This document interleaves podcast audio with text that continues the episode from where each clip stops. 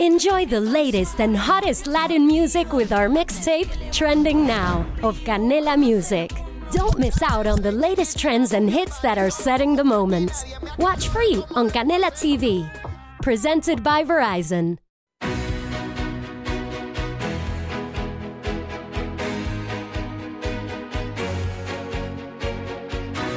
En Capital Intereconomía, Consultorio de Fondos.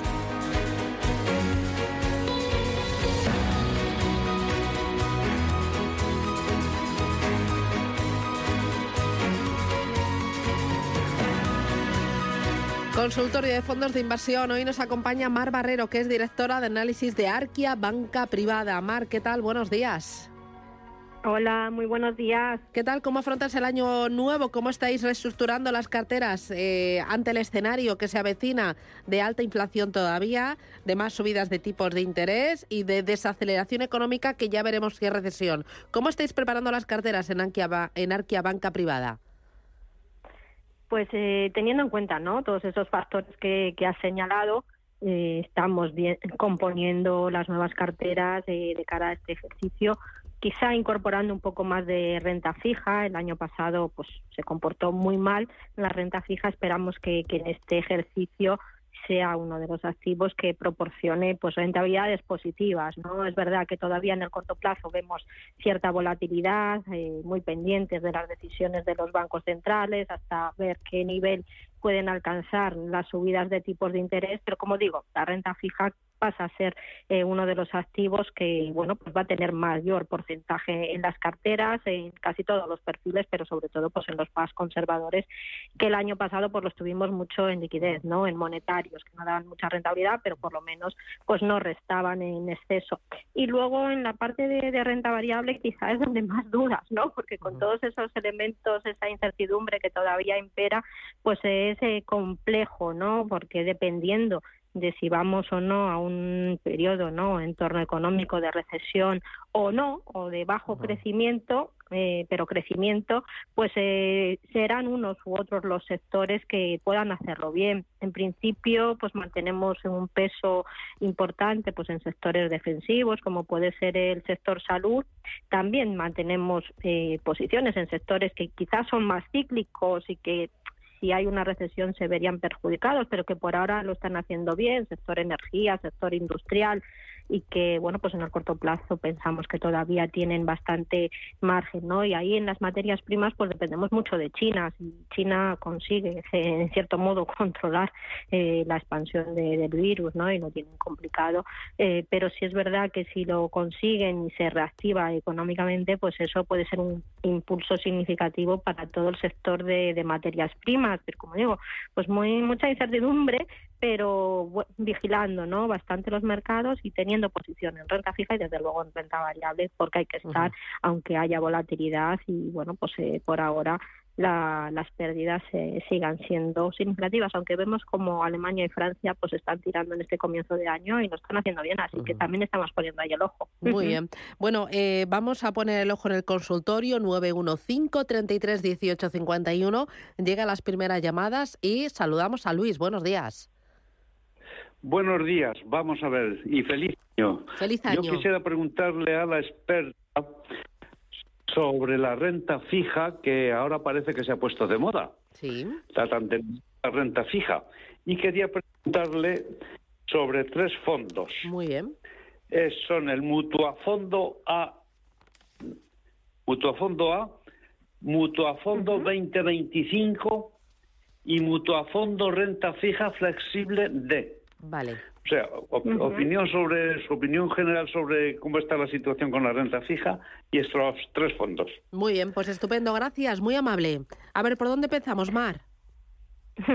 Bien, pues es verdad que son tres fondos. Hemos dicho que la renta fija esperamos que este año lo haga bien son eh, distintos, ¿no? No sé si tienen cartera, por ejemplo, el Mutuafondo 2025, y empezamos por este porque es un fondo eh, de rentabilidad objetivo, no es que garantice, pero sí tiene un plazo y un objetivo de rentabilidad en ese periodo, y lo único que para, bueno, pues incorporarse a este tipo de, de productos, pues hay un periodo que marca la entidad, no están abiertos de forma continuada, aunque sí se puede invertir en ellos cuando haya pasado ese periodo que marca la entidad, pero probablemente pues eh, le apliquen una comisión. Me parece bueno pues una idea interesante estos fondos de, de, rentabilidad objetivo, aunque teniendo en cuenta que bueno pues el mercado de renta fija esperamos que sea positivo en general, eh, quizá otras opciones con mayor flexibilidad a la hora de entrar y de salir, pues también nos parezcan eh, interesantes, ¿no? Y de los otros dos, pues bueno, quizá el renta fija flexible por esa flexibilidad que le da al gestor en cuanto al control o la cobertura en, la duración, que, que este año también va a ser importante, ¿no? Porque es verdad que, sobre todo hasta que no tengamos claro cuál va a ser el tope de subida de tipos de interés, quizá los fondos o las emisiones no de más largo plazo sigan sufriendo, sean las que más sufran, pero una vez que el mercado de deuda se estabilice, pues también esos de mayor duración serán los que más nos renten. Por eso el juego, ¿no? O la gestión muy activa, pues puede ser el gran diferenciador de, este año en lo que es eh, los mercados y los fondos de inversión de renta fija. Por eso, bueno, pues uno más flexible nos puede, se puede manejar más en este entorno que también es complicado para los mercados de deuda. Voy ahora con Antonio. Buenos días. No, Antonio, no. No, no, no. Eh, mira, tengo consulta a través del WhatsApp 609 22 47 16. Dice, buenos días. Eh, eh, le pregunto por fondos de Morgan Stanley. Quería que me diera su opinión sobre el Morgan Stanley Global Opportunities y también por el Morgan Stanley US Growth. Bien, pues son dos fondos, ¿no? Que han estado en cartera de, muchos clientes durante muchos años, dándoles unas rentabilidades, pues muy interesantes. Es verdad que tienen ese sesgo más grow que ha sufrido tanto durante el último ejercicio y que, bueno, pues hasta que tengamos claro cuál va a ser el nivel de tipos de interés, pues quizá todavía sufran un poco, pero que pensamos que, que, están muy bien gestionados y que llegará un punto ¿no? de mercado en el que todas este segmento de empresas más de crecimiento pues vuelvan a darnos buenas eh, rentabilidades. Quizá eh, bueno, si los tiene en cartera y los ha aguantado con pérdidas significativas en el último año, pues ahora yo los mantendría, ya no me saldría, ¿no? Porque el entorno quizá vaya mejorando también para este tipo de, fondos. Si es verdad que en función de cómo tenga eh, la cartera, pues vería si el peso que tengo en ellos es excesivo, pues reduciría, ¿no?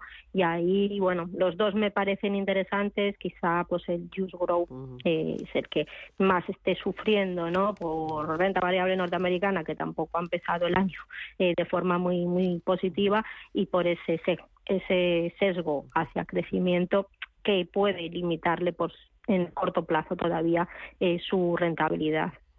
Mira, me preguntan también por el Robeco Global Consumer. Dice, tengo pérdidas del 20% este año y también por el Bailey Gifford Long Term, que también estoy con pérdidas. Dice, muchísimas gracias, es buen momento para salir ahora. ¿Qué hago con estos fondos? Em, primero, de Bailey Gifford, ¿cómo es esta gestora? ¿Qué la caracteriza? Bueno, es una gestora, ¿no? Que la verdad es que le gusta sobre todo la gestión global mm, y centrado pues en carteras muy muy concentradas en valores que los gestores eh, consideran que tienen ese potencial de crecimiento. Muchas ideas son eh, novedosas y durante mucho tiempo pues ha tenido gran exposición a Tesla, luego la ha ido reduciendo y a otros valores que tienen ese potencial de crecimiento, pero es verdad que son empresas que necesitan mucha financiación y, los fondos de, de Bailey Gifford se caracterizan por eso, por centrarse, por ser concentrados, es decir, no tienen muchos valores en cartera, 20, 30 como mucho, y con ese sesgo más de crecimiento. Y eso, bueno, pues ha hecho ¿no? que durante el último ejercicio, pues su oferta de, fondos haya sufrido pérdidas significativas. Eh, bueno, es una gestora con, con cierta agresividad. En 2020 lo hizo muy bien y fue de las más destacadas eh, como todo el sexo segmento de, crecimiento, todavía en el corto plazo pensamos que puede sufrir, pero sí es verdad que, que ahí hay mucho potencial. Y Bailey Gifford, además, bueno, sobre todo analiza muy bien las empresas, tiene un equipo de análisis muy potente que lo que hace es un seguimiento muy en profundidad con el equipo gestor, con todo el eh, seguimiento de su cuenta de, de beneficios, sus ingresos de las compañías, con lo cual da mucha confianza, pero es verdad que el mercado pues no, no lo ha acompañado. Eh, y el Global Consumer pues eh, tiene el problema de que tenía una pata muy importante en consumo ligado también pues a todo lo que es la tecnología, ¿no? El consumo online y también con un sesgo muy significativo a mercados emergentes, sobre todo Asia y China. Y eso le pasó factura el año pasado, ¿no? Con, con la renta variable asiática sufriendo tanto y sobre todo la China y el comercio online, que también ha sido muy penalizado después del buen año que tuvieron en 2020, pues este fondo ha sufrido. Es una idea de largo plazo, me parece interesante, han ido reestructurando la cartera, poniéndola mucho más consistente, ampliando también pues todos los sectores, ya no tan ligado a crecimiento, sino algo más también más cíclico, eh, con lo cual eso debería empezar a reflejarse en el rendimiento. Eh, es un gran fondo y como digo, una idea de inversión pues de, de largo plazo, no tener un porcentaje elevado dentro de estos fondos, pero en una cartera agresiva podrían estar los dos, como digo, quizás sufriendo todavía un poquito en el corto plazo, pero con ese potencial de revalorización muy interesante pues a medio y largo plazo. Mira, dice, me gustaría saber cómo ve el CaixaBank Tendencias, si ve otro mejor de cara a este año 2023, se lo agradezco. Bueno, pues es un fondo, ¿no? Que también muy sectorial, que bueno, pues apuesta por todas esas eh, temáticas eh, de futuro, no solo tecnología, biotecnología, todo lo que tiene que ver con inteligencia artificial, eh, big data, también tiene esa otra parte más ligada a lo que son pues transición ecológica, ¿no? Energías renovables con lo cual es un fondo interesante. Es verdad que, como venimos comentando, todos esos sectores se están muy ligados a lo que es crecimiento, muy dependientes de, de financiación y el año pasado pues no lo hicieron bien, pero como una inversión de futuro, pues eh, es donde hay que estar en esas temáticas, porque sí pensamos que ahí hay mucho valor, ¿no? Y mucho recorrido y empresas muy buenas. Habrá algunas que se queden por el camino, pero hay otras que, que, que ya lo están haciendo muy bien. Entonces, es un gran fondo dentro de los fondos que tiene la Caixa pienso que es una idea muy interesante. solo que, bueno, pues hay que saber que es renta variable, que es temático y que eso pues implica mayor riesgo, ¿no? Y mayor volatilidad. Dice, buenos días, ¿me puede analizar el fondo? Esto es imposible de pronunciar, ¿eh? Ya aviso, Mar. En Heiset Gil Short Term. Sí, ¿Qué, bueno, es pues este es fondo? y qué es? Esta es una gestora pequeña, pero muy especializada en renta fija, Sí. ¿verdad? Así es, así es, es muy especializada en renta fija y bueno, pues ahí tiene una gama muy interesante. Este es uno de sus principales, ¿no? Book insignia dentro de la casa, que se centra sobre todo pues en renta fija con bastante porcentaje en high yield y también de, de corto plazo. Bueno, pensamos que la renta fija este año lo puede hacer bien, ¿no? En todo su espectro. Es verdad que teniendo renta fija de calidad que nos puede dar un buen rendimiento, pues no tendríamos una alta exposición al high yield, aunque No. podría hacerlo muy bien, pero es verdad que si vamos a un entorno de bajo crecimiento o a una- incluso una recesión ¿no? en Europa y en Estados Unidos, pues el high yield quizá sería el más penalizado porque se parece mucho más en su comportamiento a, a la renta variable y porque, bueno, en un entorno recesivo de bajo crecimiento, pues habrá, como digo, algunas compañías que, que puedan sufrir más, ¿no? Y eso afectará pues a sus emisiones de, de renta fija y más a esas de baja calificación. Con lo cual, eh, siendo una idea para diversificar, quizá yo este año pues me centraría en fondos globales o sesgados a calidad porque nos van a dar una buena rentabilidad, quizá no tan alta como la que pudiera dar un high yield, pero desde luego con mucho menos volatilidad, con mucho menos riesgo. Em, cuando uno mira la ficha de un fondo, por ejemplo, de renta fija, ¿qué tiene que mirar? ¿Qué son el- los tres eh, elementos más importantes?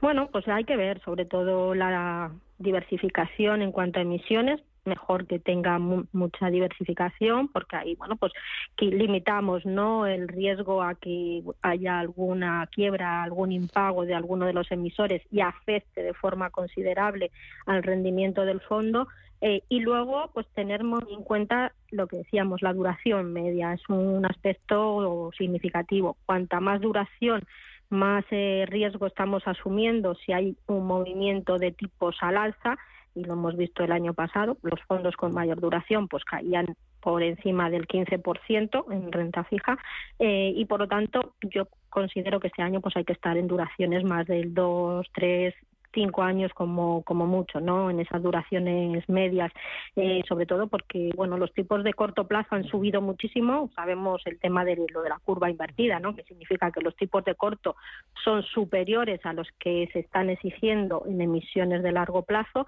eh, y, por lo tanto, esperamos que esos sean los primeros que empiecen a reducirse en un entorno de mayor estabilidad. Los tipos a corto se van reduciendo, pues eso mm. será muy favorable para todos los fondos que tengan ese tipo de emisiones en carteras, con lo cual es eh, fundamental, como digo, pues tener ese, eso en cuenta, la duración media en las carteras y luego pues ver si son fondos globales, si están cubiertos o no.